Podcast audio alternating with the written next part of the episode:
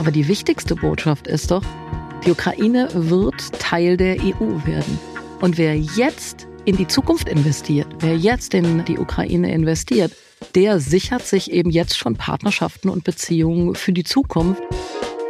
Und meine Botschaft an alle hier in Deutschland mit dieser fantastischen Solidarität gegenüber der Ukraine und Bereitschaft zu helfen, ich sage es immer, tun Sie es bitte nicht nur aus Mitleid, tun Sie es aus Bewunderung, weil wir schaffen noch ganz gute Dinge und am Ende des Tages stehen wir Ukrainer, Deutsche, Europäer geschlossen zusammen.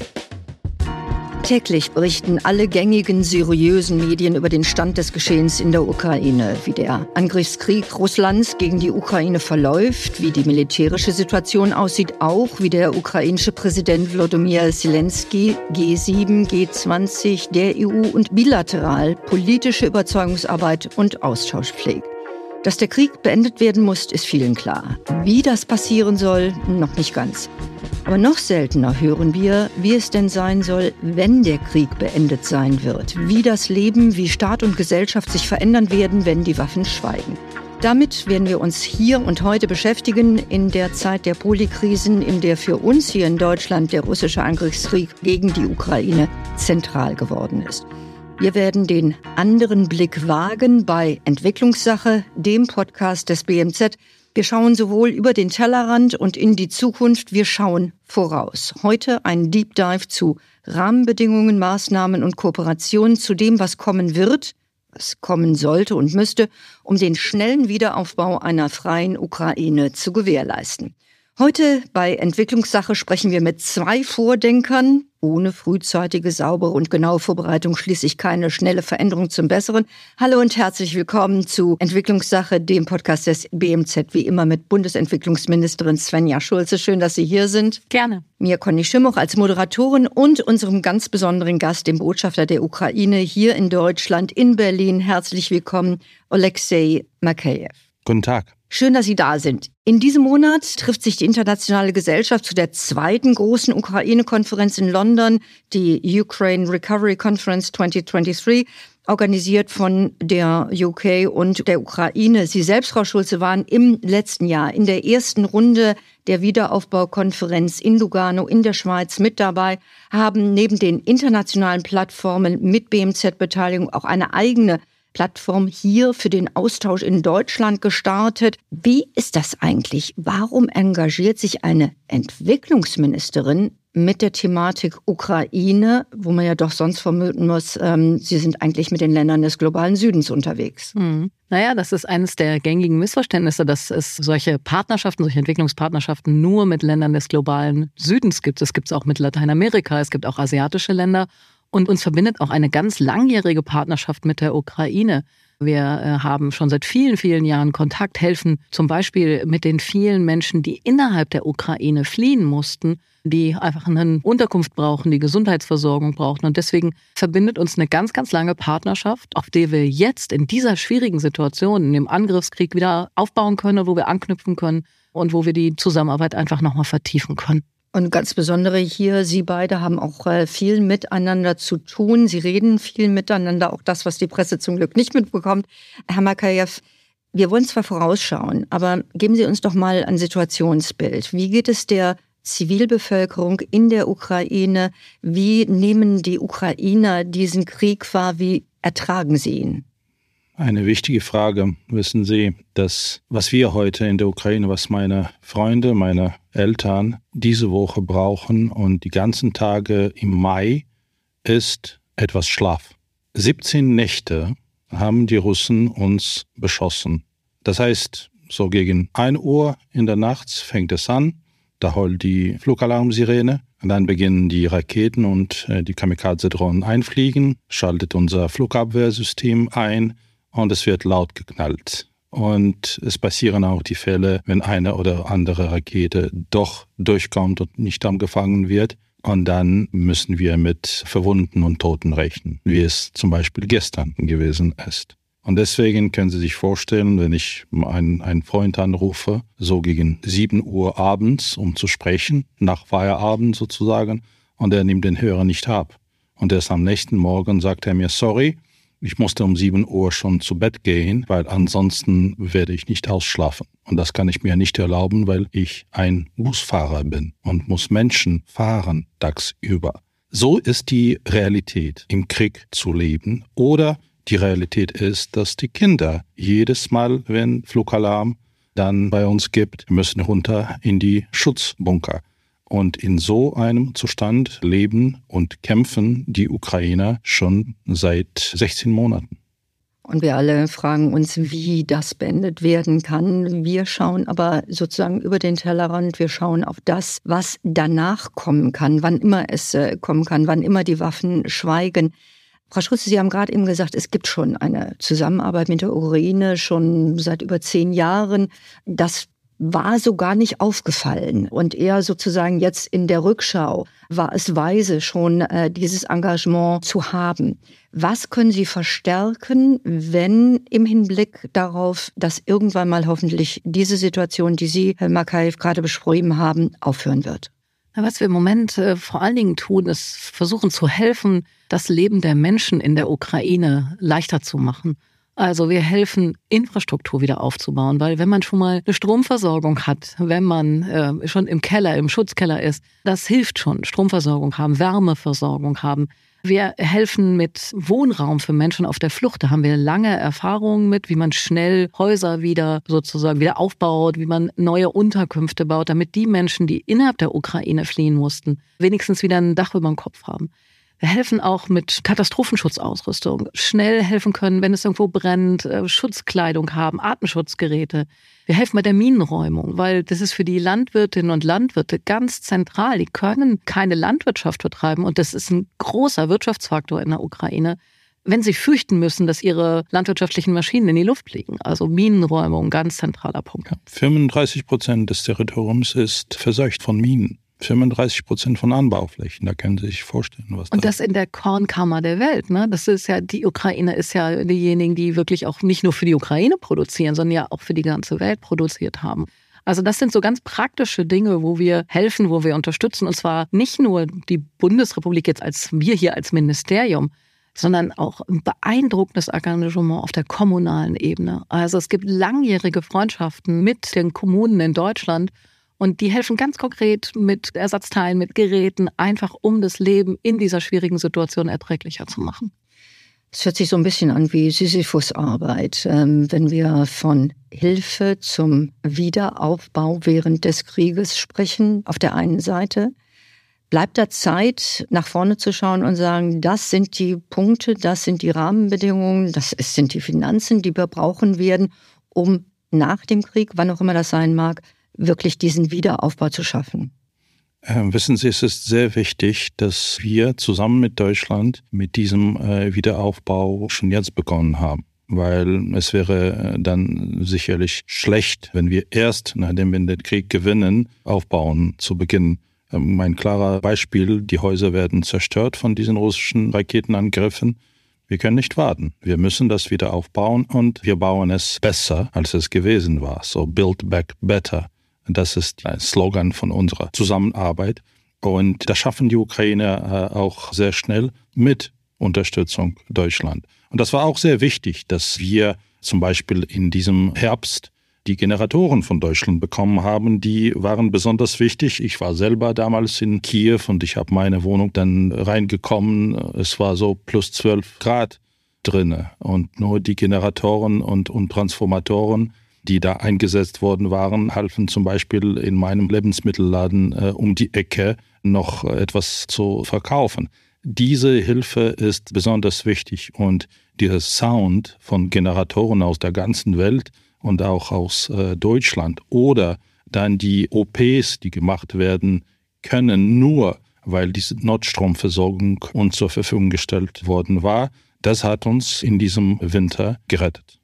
Also wir reden ja von dieser zermürbenden Situation, in der die meisten Ukrainer leben, ermüdend im wahrsten Sinne des Wortes. Ähm, und Sie haben uns gerade die humanitäre und die Soforthilfe beide beschrieben, die gegeben werden kann. Lass uns mal für ein Momentchen nochmal sozusagen auf diese Adler-Plattform und draufzuschauen. Im letzten Jahr, äh, ich hatte ja schon gesagt, Frau Ministerin, Sie waren in Lugano, Sie waren bei der Ukraine Recovery Conference. Welchen Impetus gab es dort und was kann der Ukraine gegenwärtig angeboten werden?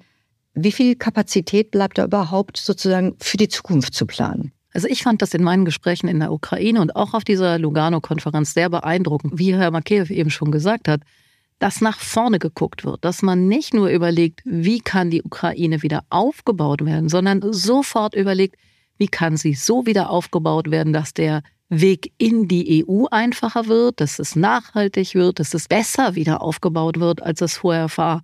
Und sich dafür Prinzipien zu geben, das ist etwas, was ja die Ukraine selber eingefordert hat, was diese letzte Konferenz auch ähm, geliefert hat. Also zu sagen, es soll wirklich ökologisch nachhaltig sein. Es soll in erneuerbare Energien investiert werden. Es soll in gute Verwaltung investiert werden, sodass auch Korruption zurückgedrängt werden kann, was auch eine ganz klare Anforderung der ukrainischen Regierung selber war. Es soll so investiert werden, dass das auch für Privatwirtschaft interessant ist, weil wir werden das nicht mit staatlichem Geld die Ukraine alleine wieder aufbauen können und auch die Wirtschaft in der Ukraine muss ja wieder auf die Füße kommen. Die ist übrigens bemerkenswert resistent, wenn man sich das anguckt. Also was jetzt alles noch produziert wird unter den Bedingungen, ist wirklich beeindruckend. Also sich Regeln, Prinzipien zu geben, wie man das machen will. Ich fand die Diskussion sehr, sehr intensiv und fand das auch sehr, naja, kraftspendend für alle, die daran beteiligt sind, dass so stark nach vorne geguckt wird. Building Back Better, das ist äh, etwas, was insgesamt nach Corona eigentlich sozusagen der Slogan gewesen ist, jetzt insbesondere auf die Ukraine gemünzt. Ist das, wenn wir hören, ökologischer Wiederaufbau, nachhaltig, ist das ein Wunschkonzert oder ist das etwas, was Sie aus Kiew, aus den einzelnen Städten sagen, das ist ein Muss, das ist unverhandelbar. Wenn Frau Ministerin gesagt hat, dass wir zukunftsorientiert sind, das stimmt. Ich bin auch sehr zukunftsorientiert in unseren Gesprächen mit deutschen Unternehmen. Und ich sage, dass also die, die Projekte, die kleinen Projekte, die schon hier in Deutschland gemacht worden waren, zum Beispiel auf dem Gebiet der erneuerbaren Energie, das können in der Ukraine sozusagen von Anfang an eingeführt werden. Da kann ich mir ganz gut vorstellen, dass nicht nur kleinen Siedlungen, sondern ganzen Dörfer und Städten, die wieder aufgebaut werden müssen, werden schon äh, für den 22. Jahrhundert bereit sein und für die für die Anforderungen, die äh, auch im klimaorientierten Gesellschaft gestellt werden. Natürlich müssen wir das so machen, damit auch die künftige Generation davon profitieren. Aber natürlich, es geht auch darum, äh, die Kriegsschäden äh, zu beheben. Und nach verschiedenen Kalkulationen haben wir jetzt äh, schon Kriegsschäden für mehr als 135 Milliarden Dollar festgestellt. Und für den Wiederaufbau in den nächsten zehn Jahren rechnen wir zusammen mit Internationalem Währungsfonds und World Bank, wir würden bis 400 Milliarden Dollar brauchen. Und das sind jetzt ja nur die Schäden, die man in Geld messen kann. Herr Botschafter, Sie haben ja auch sehr eindrücklich geschildert, was das eigentlich für die Menschen bedeutet. Also wenn Kinder Großteil ihrer Schulzeit im Bunker, im Keller verbringen müssen und dort lernen müssen, das bedeutet für die Kinder ja auch was. Also ich fand es sehr beeindruckend. In Odessa waren wir bei einem Stützpunkt von UNICEF, die eben einfach auch Kindern helfen, psychologisch mit der Situation klarzukommen, den Eltern helfen, in dieser Situation klarzukommen. Also auch die ganzen Schäden, ich mag das gar nicht Schäden nennen, aber alle die Folgen für die Menschen, die wir gar nicht in Geld bemessen können, die sind äh, ja auch Folge dieses Angriffskriegs von Russland. Und da müssen wir auch gemeinsam als Welt helfen, unterstützen, dass die Menschen, die jetzt so für die Freiheit in der Ukraine kämpfen, dass sie auch mit diesen psychologischen Herausforderungen klarkommen. Nach gestrigen Beschüssen gab es bei uns im Fernsehen Bilder von kleinen Kindern vor diesem Hochfamilienhaus, das getroffen worden war von einer russischen Rakete. Und da standen die kleinen Kinder und, und fragten einander, verstehst du überhaupt, wie wir äh, noch lebendig aus diesem Wrack rausgekommen waren? Und das ist die Realität, wenn meine Großeltern mir erzählt haben von dem Zweiten Weltkrieg und den Gräueltaten des Krieges und ich bin aufgewachsen mit diesem Nie wieder. Mhm. Da muss ich jetzt feststellen, dass meine Tochter ihren Enkelkindern äh, erzählen wird, wie wir alle in die U-Bahn-Station Schutz gesucht haben während der russischen Beschüssen. Und das wird im 21. Jahrhundert passieren. Das, was äh, Svenja Schulze gerade beschrieben hat, also sozusagen die Traumata, die sicherlich eine ganze Generation betreffen. Ist das eine. Nach außen hin gibt es eine Wahrnehmung der Ukrainer, dass sie ungeheuer resilient seien. Wenn dem so wäre, wenn dem so ist, woher kommt diese Resilienz? Wir sind ein sehr kämpferisches und ein sehr äh, unternehmerisches Volk. Das hat man in Deutschland noch nicht entdeckt. Dass wir kämpferisch sind, dass wir keine andere Wahl haben, weil wir uns verteidigen. Und das haben die Deutschen noch nicht mitbekommen. Meine Botschaft an alle hier in Deutschland mit dieser fantastischen Solidarität gegenüber der Ukraine und Bereitschaft zu helfen, ich sage es immer, tun Sie es bitte nicht nur aus Mitleid tun sie es aus Bewunderung, weil wir schaffen noch ganz gute Dinge und am Ende des Tages stehen wir, Ukrainer, Deutsche, Europäer, geschlossen zusammen. Und das, was heute Ukraine militärisch macht, äh, in dem Russland davon abgehalten wird, weitere Zerstörungen Europa zuzubringen, das machen jetzt Ukrainer. Ohne Hilfe von Deutschland, ohne Hilfe von unseren Verbündeten wäre es uns natürlich nicht so einfach gewesen. Einfach ist es sowieso nicht. Aber trotzdem, Unternehmerisches müsste man auch hier entdecken. Deswegen die Entwicklungshilfe wird in verschiedenen Zweigen geleistet. Es wurde schon heute erwähnt. Energieinfrastruktur sehr wichtig, äh, Minenräumung sehr wichtig, dann kritische Infrastruktur und dann auch Privatsektor. Das ist sehr wichtig, weil im Endeffekt habe ich äh, alle aufgerufen, nicht nur spenden, sondern einen weiteren Schritt zu machen und mit der ukrainischen Waren kaufen oder mit ukrainischen Unternehmen zu handeln, weil das bewegt Europa in die Zukunft und auch Ukraine. Das war genau sozusagen das Thema äh, bei der Ukraine-Konferenz, die Sie Anfang März äh, veranstaltet haben, wo Sie ja beide gesprochen haben, wo Sie beide mit anderen Partnern im Gespräch gewesen sind. Und Frau Schulze, also es, es gibt so ein Zitat, ob das jetzt so eins zu eins stimmt, aber also diese Plattform gibt die Möglichkeit, Menschen und unterschiedliche Formen des menschlichen Engagements zusammenzubringen, äh, die sonst weniger miteinander sprechen. Also sozusagen, was soll diese deutsche Plattform, was hilft die? Sie haben ein paar Mal das Wort Wirtschaft erwähnt, äh, Sie haben von Kommunen gesprochen. Reden die denn sonst nicht miteinander? Das natürlich reden ganz viele miteinander. Aber um was es jetzt geht, ist doch möglichst gut die Ukraine zu unterstützen. Und da können wir noch besser werden auf der Koordinierung auf der deutschen Seite, weil es sind sehr viele, die engagiert sind. Wir haben 150 äh, Kommunen, die jetzt äh, Partnerschaften haben. Die älteste ist übrigens schon aus den 60er Jahren von 1961. Das ist zwischen Leipzig und Kiew. Aber es sind jetzt ganz, ganz viele neue dazugekommen. Wir haben Wissenschaftlerinnen und Wissenschaftler, die sich engagieren, die helfen, die unterstützen. Wir haben die vielen Wirtschaftsunternehmen und wir haben auch ganz viele zivilgesellschaftliche Organisationen. Und die besser untereinander zu koordinieren, äh, dafür zu sorgen, dass die voneinander mitbekommen auf der deutschen Seite, das machen wir jetzt mit unserer Plattform Ukraine wieder aufbauen die informiert über die Fördermöglichkeiten. Also wenn ich jetzt als Unternehmen mit einem Unternehmen in der Ukraine Kontakt haben will, wie komme ich da überhaupt hin? Also darüber informieren wir. Wir informieren aber auch über Fachkonferenzen, Dialogforen, Workshops, einfach damit diejenigen, die Hilfe leisten, sich auch wirklich vernetzen können und sich gegenseitig finden und äh, nicht erst in der Ukraine aufeinandertreffen, sondern vorher schon koordiniert vorgehen, damit das dann noch besser funktioniert, wenn wir dann auf der ukrainischen Seite sind. Und das machen wir national. Es gibt aber auch natürlich eine Plattform auf der internationalen Ebene für die G7-Koordinierung ist zum Beispiel mein Staatssekretär Jochen Flassbart der Beauftragte der Bundesregierung dafür. Also wir haben auch internationale Koordinierungsplattformen. Aber mir war wichtig, dass wir das auch in Deutschland koordiniert tun, um noch besser die Ukraine unterstützen zu können. Herr Botschafter, wie nehmen Sie diese Plattform wahr? Ähm, was äh, macht Ihnen dabei Freude und äh, haben Sie auch vielleicht Bauchschmerzen? Freude macht mir, dass wir in einem so intensiven Dialog äh, sind zwischen meiner Botschaft und dem Ministerium, auch mit Herrn Flassbart, international, aber auch die Kommunen, die Sie angesprochen haben. Die Zahl dieser Partnerschaften ist in der letzten Zeit verdoppelt.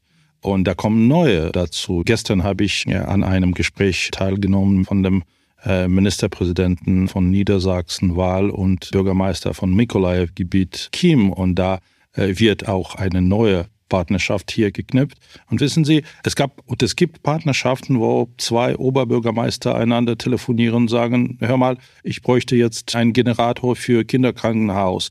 Den habe ich hier stehen oder da, da wird sofort geliefert und nicht über Ministerium, über lange Wege, sondern ganz direkt. Aber gestern habe ich was ganz Neues gehört von dem Bürgermeister Kim, äh, der sagte, wir brauchen kein Geld, wir brauchen keine Hilfe, wir brauchen Unternehmer, die investieren werden, die miteinander handeln. Und das ist auch eine ganz neue Qualität von äh, solcher Partnerschaft. Bestimmt unerwartet, aber trotzdem, das sind die Ukraine und das ist das Handlerische sozusagen hier in diesen Beziehungen. Und ich bin mir sicher, dass diese Koordination öffnet uns auch ganz unerwartete Wege, wie Menschen aufeinander kommen und dann auch weitere Partnerschaften, kulturelle Partnerschaften, Schulpartnerschaften, Sportpartnerschaften weiterentwickeln. Ich habe schon ein paar Gemeinden angesprochen und dort werden auch zum Beispiel Nationalmannschaft der Ukraine erwartet für Trainings im Sommer. So kommen auch die Menschen näher zusammen und das ist gerade der Sinn von solchen Partnerschaften. Und das ist auch der Sinn von diesem schönen Wort Zusammenarbeit. Mhm. Und was mich wirklich beeindruckt hat, wenn ich das eben noch sagen darf, also was alles möglich ist auch über digitale Unterstützung. Also wir konnten mithelfen, dass zum Beispiel Ausbildungen weitergehen können über Online-Kurse, sodass, wenn die Firmen wieder ganz normal produzieren können, die Auszubildenden dann auch ihre Ausbildung weitermachen konnten. Wir haben äh, über 20 Online-Kurse für Auszubildende gemeinsam miteinander entwickeln können. Und dass solche Dinge trotz Krieg, trotz dieser schwierigen Situation weiterentwickelt, wenn man weiter daran denkt, was man alles tun kann, sobald der Krieg beendet ist, beziehungsweise was jetzt alles schon gerade im laufenden Krieg geht. Das finde ich sehr beeindruckend, dass wir da immer wieder neue Ideen haben und immer was Neues entwickeln. Sei es hier mit digitaler Unterstützung, aber auch in der Frage, es gibt ja total viele Lügen, die über Medien verbreitet werden. Wir nennen sie niedlich jetzt Fake News, aber eigentlich sind es Lügen. Und dazu helfen, dass Medienschaffende auch wieder arbeiten können, dass sie ähm, Informationsangebote schaffen können. Auch was ganz Wichtiges, damit Informationen in der Ukraine verbreitet werden können. Auch da arbeiten wir zusammen, auch ein, finde ich, wichtiges Feld. Herr Makayev, Sie haben ein paar Mal äh, genannt, dass es sehr wichtig ist, dass die Wirtschaft auch einsteigt, die private Wirtschaft. Jetzt, Frau Schulze, ich sage jetzt mal, Unternehmer sind sicherlich auch Menschen und wollen gerne agieren, ihren Teil dazu beitragen. Auf der anderen Seite sagen sie auch, hm, da gehe ich aber doch ein gewisses Risiko ein, das doch durchaus unter normalen Umständen etwas höher ist als das, wo ein Engagement in Deutschland, in Frankreich, in England äh, wäre. Welche Unterstützung äh, gibt es dann da? Also nach dem Motto, wenn jemand schon den Mut oder die Lust hat, im Sinne von Herrn McCabe natürlich Lust, vielleicht ein bisschen Mut auch noch dabei, kann der, kann die sich darauf verlassen, im Falle eines Falles habe ich den Rücken gestärkt durch die Bundesregierung? Ja, es gibt sehr viel Unterstützung über die Bundesregierung, je nachdem, in welchem Feld man sich bewegt. Ob man jetzt eher im landwirtschaftlichen Bereich unterwegs ist, da haben wir ganz konkrete Unterstützungsprogramme für ukrainische Landwirtinnen und Landwirte, die dann wieder ja Produkte in nach Europa liefern können, aber äh, eben auch für Industrieunternehmen. Es gibt wirklich sehr viel, was wir da äh, ganz konkret tun. Aber die wichtigste Botschaft ist doch, die Ukraine wird Teil der EU werden. Und wer jetzt in die Zukunft investiert, wer jetzt in äh, die Ukraine investiert, der sichert sich eben jetzt schon Partnerschaften und Beziehungen für die Zukunft. Wer meint, er kann das in einem Better mal tun, dann wird der Kuchen schon verteilt sein. Also alle sind gut beraten, jetzt in diese aufstrebende Region auch äh, mit zu investieren, weil das hat der Herr Botschafter ja gerade schon dargestellt. Auch selbst unter heutigen Bedingungen ähm, wird da agiert, wird produziert, wird die Wirtschaft noch am Laufen gehalten? Wie ist das erst, wenn endlich dieser Krieg vorbei ist? Wir haben gerade ein paar Beispiele gehört, wo es schon klappt, wo auch praktische Beispiele schon da sind, nicht nur in, in dem ein Generator geliefert wird, sondern auch in dem wirklich die Wirtschaft sich engagiert. Es gibt ja so ein paar Baustellen, liest man auch immer wieder, Thema Verwaltung, öffentliche Verwaltung, diese gehen sogar noch auf die Zeit von vor dem Krieg zurück welche Hilfe, welche Unterstützung wollen Sie und wo sagen Sie, ist unsere Sache, redet uns bitte nicht rein. Oh, das ist, bei einer Partnerschaft gibt es keine Themen, worüber nicht gesprochen werden kann. Das ist halt Partnerschaft. Und in vielen Bereichen bräuchten wir Hilfe und äh, Engagement. Zum Beispiel jetzt haben wir das Außenministerium, das Auswärtige Amt angefragt, uns behilflich zu sein in der Vorbereitung an die Verhandlungen mit der Europäischen Union. Wie führt man Verhandlungen als künftiger äh, Mitglied? Dabei wurde uns auch hier Hilfe zugesagt. Das ist gerade die Verwaltung. Und in anderen Dingen, was Digitalisierung angeht, da glaube ich, da kommen wir schon bald als Mitgliedsland oder Kandidatenland schon bald äh, zur Hilfe unseren Partnern in Europa in der Digitalisierung. Und sehr oft bin ich gefragt von meinen Twitter-Follower, äh, ach Herr Maki, wann schicken Sie uns jemanden von Ihrer Ukra-Selesnica, ukrainische Bahn, damit es auch mit der deutschen Bahn hier alles klappt? Ja, der ukrainische Vertreter der ukrainischen Bahn hat ja einen großartigen Auftritt gehabt äh, letztes Jahr äh, bei der großen Bahnkonferenz hier in Berlin und alle haben ihm gratuliert. Lassen Sie uns trotzdem nochmal auf dieses Thema Administration auf lokaler Ebene kommen. Wie kann eine Zusammenarbeit, eine, ich will das Wort Hilfe vermeiden, äh, wirklich eine Zusammenarbeit, ein Austausch passieren, so dass nochmal Themen angegangen werden, die möglicherweise schon vorher vor dem Krieg nicht ganz so äh, im Reinen gewesen sind, so dass wirklich dieses Building Back Better passieren kann, Frau Schulze. Ja, auch da können wir unsere langjährige Partnerschaft anknüpfen. Wir arbeiten schon seit vielen Jahren zusammen, um sowas wie eine kommunale Struktur aufzubauen, weil klar, in der ehemaligen Sowjetunion hatte die kommunale Ebene wenig zu sagen. Die Ukraine hat das dann geändert, äh, hat jetzt kommunale Strukturen. Und das muss aber auch erstmal richtig ähm, sozusagen einschwingen, wie solche kommunalen Ebenen funktionieren. Und so eine Stärkung dieser Ebene, da helfen die kommunalen Partnerschaften, da helfen aber auch wieder wir vom Entwicklungsministerium. Wir haben zum Beispiel seit vielen, vielen Jahren wirklich kompetenten Berater. Professor Milbrat ist seit vielen Jahren vor Ort unterwegs, hilft in den praktischen Fragen, wie, wie funktioniert eigentlich kommunale Verwaltung. Wir helfen jetzt mit Hilfe und Unterstützung auch in dieser Kriegssituation.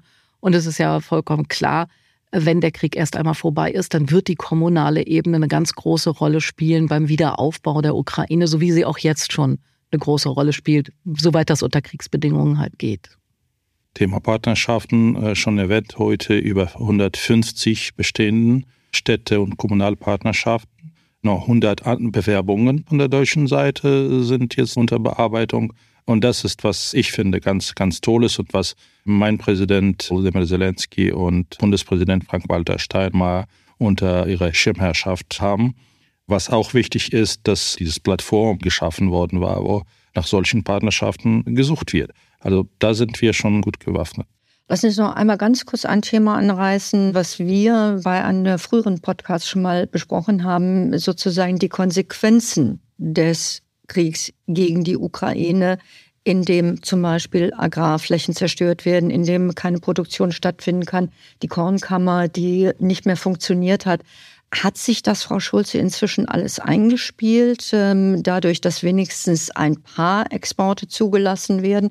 Aber wenn wir gerade zugehört haben, ein Drittel der landwirtschaftlichen Flächen sind ja nicht mehr im wahrsten Sinne des Wortes baggerbar. Naja, die Situation ist immer noch sehr, sehr schwierig. Putin, Russland macht ganz gezielt auch Krieg über den Hunger in der Welt, indem ihm verhindert wird, dass die Ukraine so wie vor dem Krieg überhaupt äh, exportieren kann, es immer wieder in Frage gestellt wird.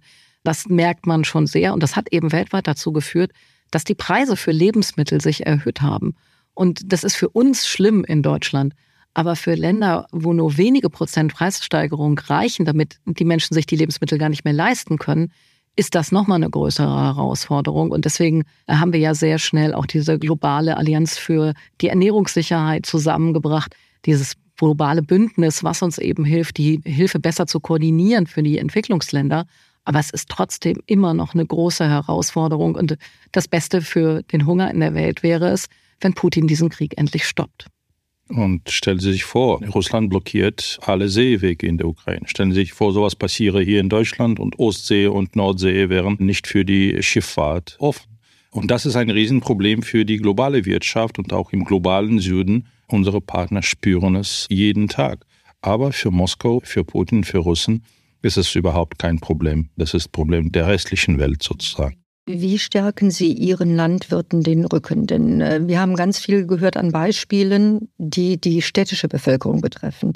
Die Landwirte sind eben halt meistens auf dem Land, können auch schlechter erreicht werden. Wie können Sie da Unterstützung leisten? Was wichtig war, dass von Anfang an Europäische Union eine wichtige Entscheidung getroffen hat, dass die Exporte aus der Ukraine dann ohne weiteres gemacht werden können, ohne Tarifen, ohne Verzollung. Und dann leider läuft es alles über LKWs oder Schienenverkehr. Und da hat auch Deutschland hier dazu beigetragen, dass auch Getreide aus der Ukraine transportiert werden kann.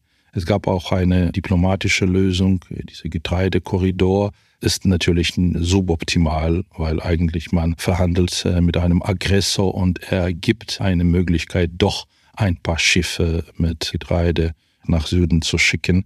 Hier ist es sehr wichtig und ich sage, in der Sache vom Handel fühlen wir Ukraine als Teil der Europäischen Union, weil wir können exportieren und das wird auch hier in Deutschland und überall in Europa nur zugute der Wirtschaft und des Unternehmenstums machen. Na, wir haben ja ein gemeinsames Programm auch, wo wir zum Beispiel helfen, dass wenn Landwirtinnen und Landwirte, das ist mir noch sehr in Erinnerung, weil ich mal das in der Nähe von Lviv mal selber angeguckt habe, wenn eine Landwirtin ein, ein Silo bauen will, einfach damit sie äh, mehr zwischenlagern kann der Ernte, dann muss sie ja unter normalen Bedingungen jetzt einen Kredit bei einer ukrainischen Bank nehmen. Die haben aber jetzt gerade Wahnsinnszinsen. Deswegen helfen wir ganz konkret mit Programmen für Landwirtinnen und Landwirte, dass sie einfach nicht so hohe Zinsen zahlen müssen, dass sie sich das leisten können, überhaupt äh, daran zu denken, Silos aufzubauen, die nochmal zu sehen, wie Landwirtschaft überhaupt weiter betrieben werden kann. Und das sind einfach auch ganz konkrete kleine Beispiele, wie äh, da jeden Tag geholfen wird. Zum Schluss würde ich gerne von Ihnen beiden wissen. Erstmal, Herr Botschafter, was gibt Ihnen Hoffnung und was gibt Ihnen die Stärke, jeden Tag weiterzumachen? Das sind meine Mitbürger, die in der Ukraine jeden Tag einen wichtigen Beitrag dazu leisten, dass wir in Europa in Sicherheit sind. Und auch die fantastische Solidarität der Deutschen. Von jedem deutschen Bürger, von jedem Steuerzahler, der indirekt dazu beiträgt, dass wir diese Hilfe auch von Ihrem Hause, Frau Ministerin, bekommen, dass die deutsche Industrie uns äh, das notwendige Gerät macht und auch militärisch uns unterstützt und dass eigentlich Europa und Deutschland heutzutage eine Antwort auf die Frage gefunden hat, was heißt europäische Solidarität? Meines Erachtens, es heißt Solidarität mit der Ukraine. Ja, mich beeindruckt einfach sehr, mit welcher Kraft die Ukrainerinnen und Ukrainer sich gegen diese Aggression wehren, gegen diesen Angriffskrieg der Russen. Und das gibt mir auch immer wieder Kraft zu sagen, man muss weitermachen, wenn die da in der Ukraine weiter kämpfen und jeden Tag aufs Neue gegen diese Aggression vorgehen, dann müssen wir hier erst recht mithelfen, dass die, das internationale Recht gilt, dass wir zurückkommen zu Regeln, die eingehalten werden und dass dieser Krieg möglichst beendet wird. Also diese Kraft der Ukrainerinnen und Ukrainer ist was, was mich auch unglaublich motiviert. Ich nehme Sie jetzt mal kurz mit in eine Zukunft. In zehn Jahren, in zwölf Jahren ist die Ukraine Teil der EU. Die Waffen sind zu irgendeinem Zeitpunkt wirklich nicht mehr gebraucht worden. Es hat Verhandlungen gegeben. Wie sind wir da hingekommen? Wie sind wir da hingekommen? Mit dieser starken Unterstützung der europäischen und euroatlantischen Perspektive der Ukraine. Das heißt, in zehn Jahren muss Ukraine nicht nur in der EU, sondern auch in der NATO sein. Dass Ukraine auch genug bewaffnet wird. Und leider Gottes müssen auch Länder der Europäischen Union und NATO auch an genug Waffen haben. Und auch in zehn Jahren hoffe ich sehr, dass das internationale System reformiert wird, damit wir es ausschließen können, dass jemand noch einen Aggressionskrieg wagt. Ich glaube, das hat jemand bei uns in der Ukraine bezeichnet, was ist eine Sicherheit. Die Sicherheit heißt, ich gehe ruhig schlafen, ohne Angst haben zu müssen, dass jemand mir einen Marschflugkörper in meine Stadt schickt. Und so eine Sicherheit, das müssen wir unseren Mitbürgern, allen Europäern zur Verfügung stellen als Politiker und Diplomaten. Svenja Schulze, in zehn Jahren, in zwölf Jahren ist die Ukraine Mitglied der EU. Irgendwann sind die Waffen zum Stillstand gekommen. Was ist passiert? Was haben Sie und Ihre NachfolgerInnen richtig gemacht? Ich glaube, dass man sehen wird, dass internationale Solidarität wirklich etwas ist, was funktioniert und was hilft, ähm, in solchen Krisensituationen dann den Wiederaufbau wirklich hinzubekommen. Und ich würde mir sehr wünschen, dass das, was jetzt an Solidarität mit der Ukraine gezeigt wird, wir auch für Kriegssituationen finden, die weiter weg von uns sind. Weil Wir erleben leider viele Kriege auf der Welt. Das ist einer, der geht uns jetzt sehr nah. Da sind sehr viele Menschen äh, wirklich betroffen, helfen, sind solidarisch. Solche Kriege gibt es leider aber an vielen Stellen auf der Welt. Und auch da solidarisch zu sein, weil der Weg funktioniert. Gemeinsam können wir den notwendigen Druck machen. Gemeinsam sind wir in der Lage, solche Aggressoren wirklich in die Schranken zu weisen. Und diese Gemeinsamkeit, das ist was, was ich mir für das Internationale einfach wünsche. Klingt vielleicht ein bisschen naiv, aber wir sehen, äh, dass das das ist, was dann auch wirklich funktioniert. Ich danke Ihnen beiden vielmals. Podcast Entwicklungssache, diesmal mit starkem Fokus auf die Ukraine, auf das, was passiert und auf eine Zukunft, die passieren wird in dem Moment, wenn die Waffen schweigen. Vielen lieben Dank ich danke Ihnen. an beide. Ich danke auch. Botschafter Markel, liebe Svenja Schulze, toll, dass Sie da waren. Und vielen Dank, dass Sie zugehört haben, meine Damen und Herren.